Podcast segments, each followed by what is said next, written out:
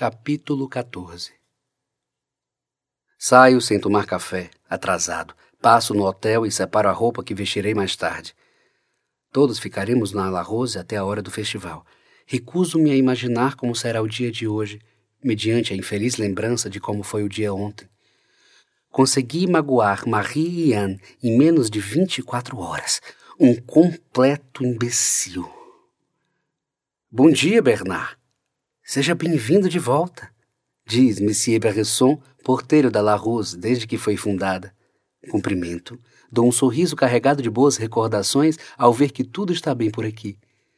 A fachada permanece a mesma, com as portas de vidro e os muros vermelhos de cor cereja. Por dentro, tudo é multicolor. Há sons de flauta e violino vindo da sala de música. Atravesso o corredor e passo pela sala de canto, onde há um lindo coral infantil. Através do vidro, vejo os bailarinos de hip hop dançarem em completa sincronia. O ar da La Rose permanece o mesmo. A arte se expande aqui, pelas janelas, pelo teto, pelos corredores, pela fechadura das portas. É possível perceber o talento dos alunos se aflorar, desde as cordas dos violoncelos até os versos que se destacam nos poemas. Eu fui feliz nesse lugar. Você está perdido? Viro-me, reconhecendo a voz de imediato. Trata-se de Luiz Simon, coordenador geral da instituição, com seus óculos quadrados de armação amarela e as calças apertadas.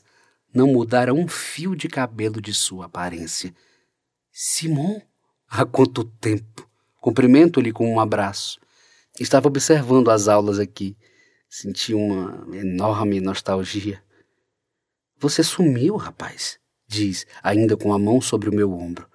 Depois eu soube que se mudou para Nice. Sim, é verdade. Resolvi arriscar.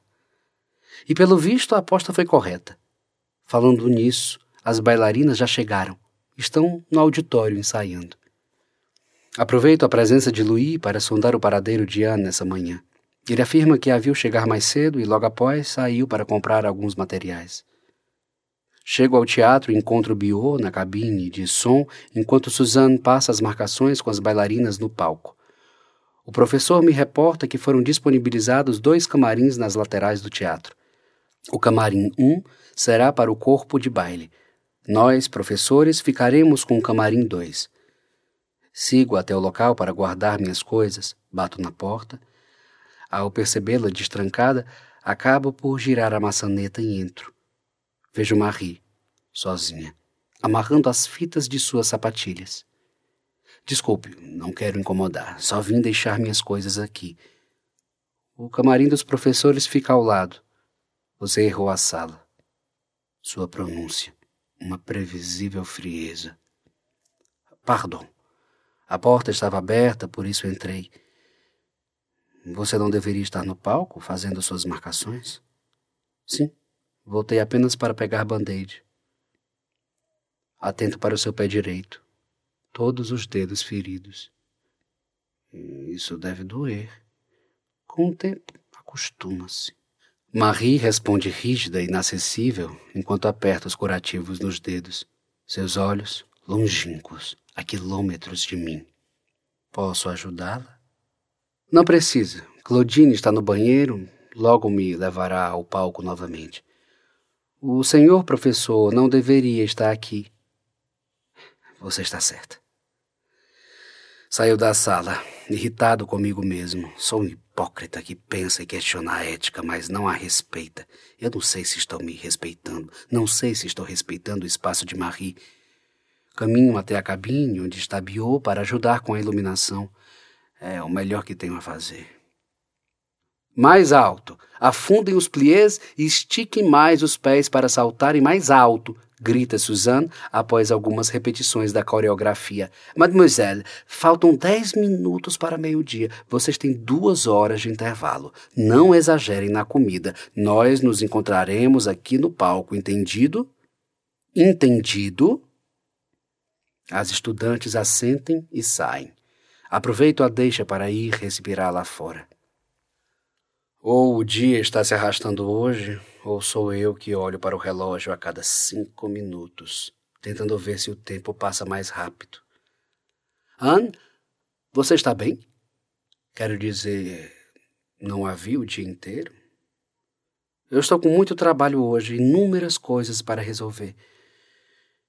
Gostaria de me desculpar por ontem. Você não precisa se preocupar com nada. Eu forcei uma situação. Não devia ter feito o jantar e tudo aquilo.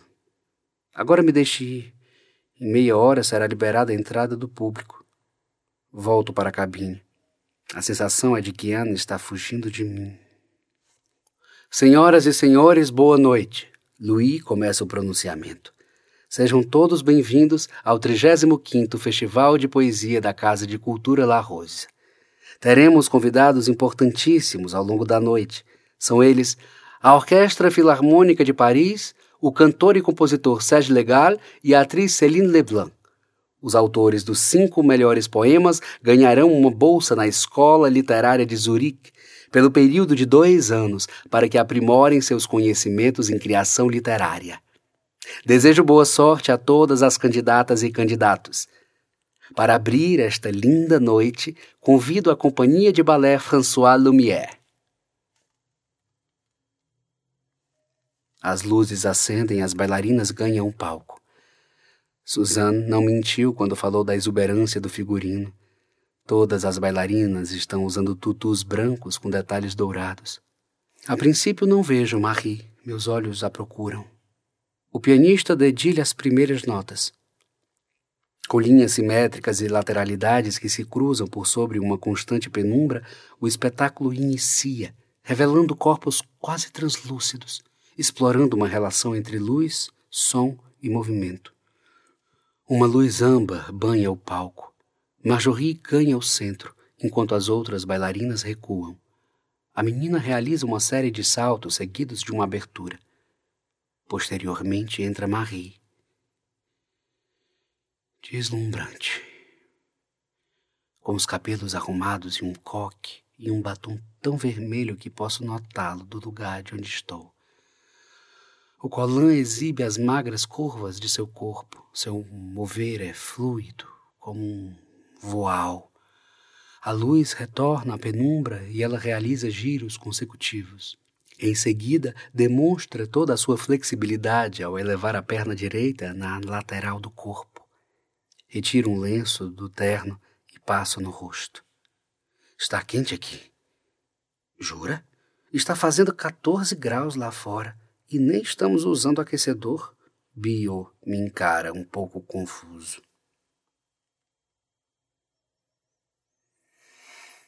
Eu não consigo esconder o meu estado de encantamento ao vê-la dançar. Marie é tão segura em cada movimento. Duvido que alguém da plateia perceba de imediato que é cega. A leveza com a qual move seus braços e pernas é muito Realmente está fazendo calor aqui. Elas são fantásticas, não são? Bio destaca, também admirado com o talento de Marie para a dança. Ah, ela é. Marie? Suzanne disse que ela e a irmã são desde sempre as melhores bailarinas do François Lumière. Parece que as duas nasceram para isso. Quando a apresentação acaba, antes que eu perceba, já estou de pé na cabine aplaudindo o grupo. Bravo! Bravo!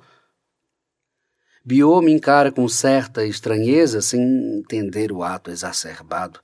Sento-me bruscamente de volta na cadeira. Fechamos a cabine e vamos direto para a sala parabenizar o grupo.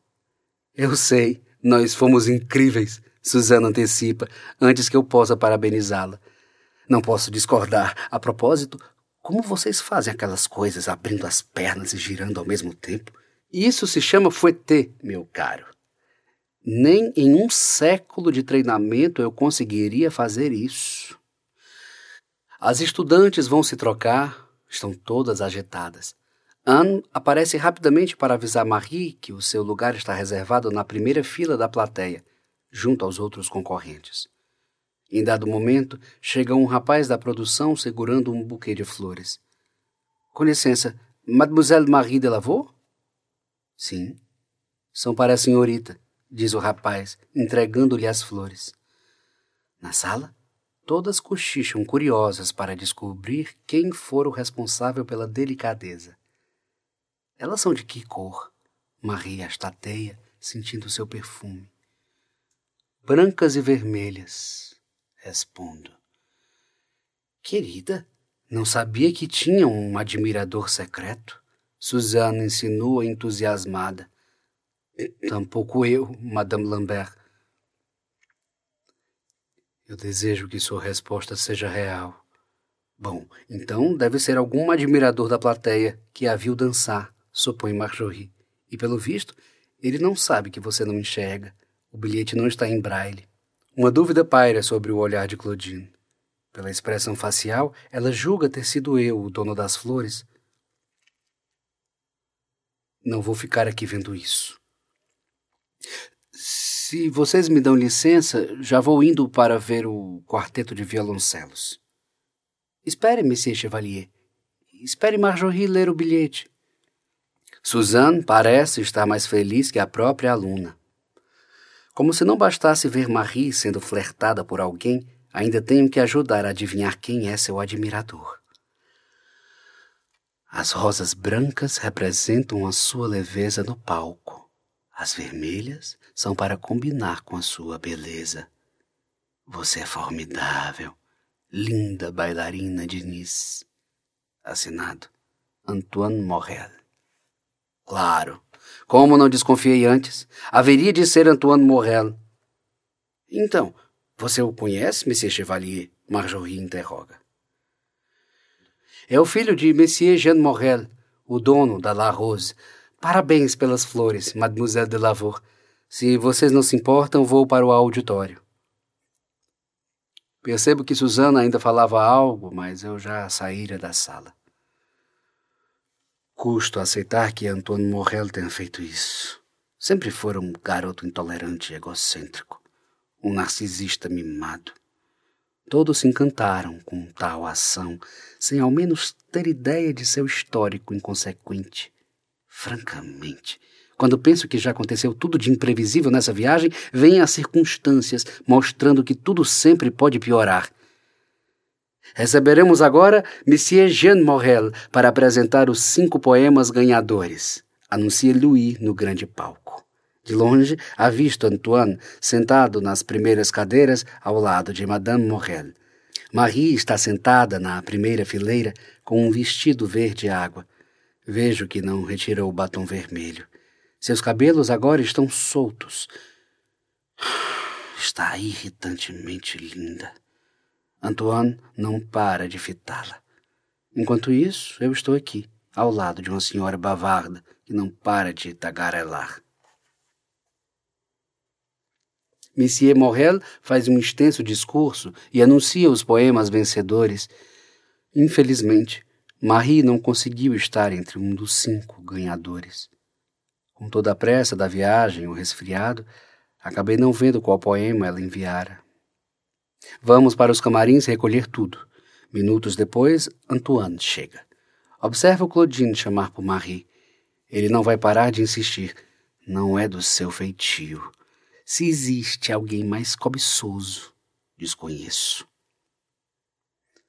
Todos seguimos para a tradicional festa após a cerimônia de premiação na parte nova da La Rose. O lugar está lotado. Ao fundo encontra-se o palco, com um grupo musical tocando jazz. Há garçons servindo petiscos e bebidas por toda parte. Há também um bar do lado direito, próximo ao palco. O espaço novo, além de grande, ficou incrível. Não sou tão fã de espaços lotados, entretanto, a noite merece. Minha cara, Marie de Lavour, você não foi premiada, mas queria dizer que esteve linda dançando. Aliás, não só você, Marie, mas todas vocês, exclama Suzanne, orgulhosa. Isso merece um brinde, conclui Claudine. A estudante solicita coquetéis sem álcool para todos nós. Em sucessão ao brinde, a música traz uma melodia mais agitada. Algumas alunas vão para a pista dançar. Aproveito o momento para ir até Marie para parabenizá-la pela noite.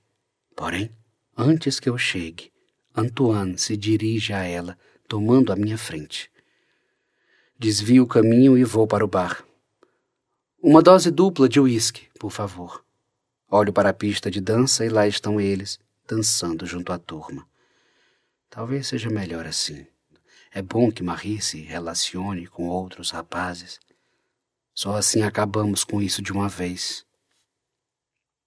Tento me distrair, mas não consigo tirar os olhos de ambos. Não quero que ela o beije. Não quero que ela nem mesmo toque. Outra dose, s'il vous plaît. Observo que agora Marie sai com Claudine em direção ao banheiro feminino. Com certezas imprecisas e passos impulsivos, eu a sigo. Marie adentra no banheiro enquanto a irmã a espera na porta. Olho para os lados, não há ninguém. Todos estão na festa, no espaço novo. Eu preciso falar com ela, digo ao me aproximar de Claudine. Vocês são loucos. E eu sou mais louca ainda por participar disso, responde a jovem, disposta a ajudar. Entre, mas seja rápido. Eu vigio aqui fora. Ao abrir a porta, encontro Marie penteando seus cabelos de frente para o espelho. É uma imagem bela. Estranhamente, é como se ela pudesse ver o seu reflexo. Quem está aí? Então, é isso. Ele lhe presenteia com flores e você já lhe permite o direito de se aproximar. Bernard, o que você está fazendo aqui? Será fácil gostar dele. Ele é da sua idade, é rico. Ele pode caminhar pelas ruas segurando a sua mão publicamente, pode levá-la a um restaurante ou mesmo a um cinema. Ninguém irá se opor. Não haveria nada de errado. Não estou entendendo aonde você quer chegar. Com ele você não precisaria se esconder. Você aproveitaria sua juventude como uma moça comum. Por que isso agora? Você está com ciúmes? Claro que não. Apenas acho que você não deveria sair com um garoto que só pensa em marcas de carro. E quem é você para achar qualquer coisa? Eu decido com quem eu me relaciono. Eu achei Antoine muito gentil e charmoso. Ao contrário de você, ele tem certeza de seus propósitos. Tudo bem, Marie. Você quer honestidade? Vou ser honesto. Eu invejo Antoine Morel por ter o privilégio de, ao menos, tentar conquistá-la. Entre vocês não existe nenhum obstáculo. Entre nós existem os muros do François Lumière, existe uma década entre nossas idades, existem seus olhos, Estou com ciúmes de Antoine, sim. Na verdade, estou me corroendo de ciúmes. Estou pleno de ciúmes ao vê-lo tão próximo de você. Eu não suporto a ideia de vê-la com outra pessoa porque eu não paro de pensar em você. Porque eu estou apaixonado por você. Porque eu não sei mais o que fazer. Desabafo dentro de um banheiro toda a verdade que não conseguia mais ficar presa na minha garganta. Ainda sinto o peso das palavras ditas, mas no próximo amanhecer sentirei a carga dessa confissão. É tarde para isso. Não gosto que brinquem com meus sentimentos. Eu sou mulher suficiente para protegê-los. Eu cansei dos seus discursos intempestivos. Tenho medo que amanhã você acorde e pense de outra forma. Agora, por favor, saia daqui antes que alguém perceba. Você ouviu o que eu disse? Aproximo-me, olho diretamente em seus olhos. Sinto que ela pode sentir quando os encaro. Eu me apaixonei por você e não vou sair daqui até que você me diga. Até que eu diga. Marie caminha para a frente até encostar-me na parede. Até que eu diga minhas costas na parede, seus lábios buscam os meus. Nesse momento, apenas nesse momento descubro. Vale a pena correr o risco.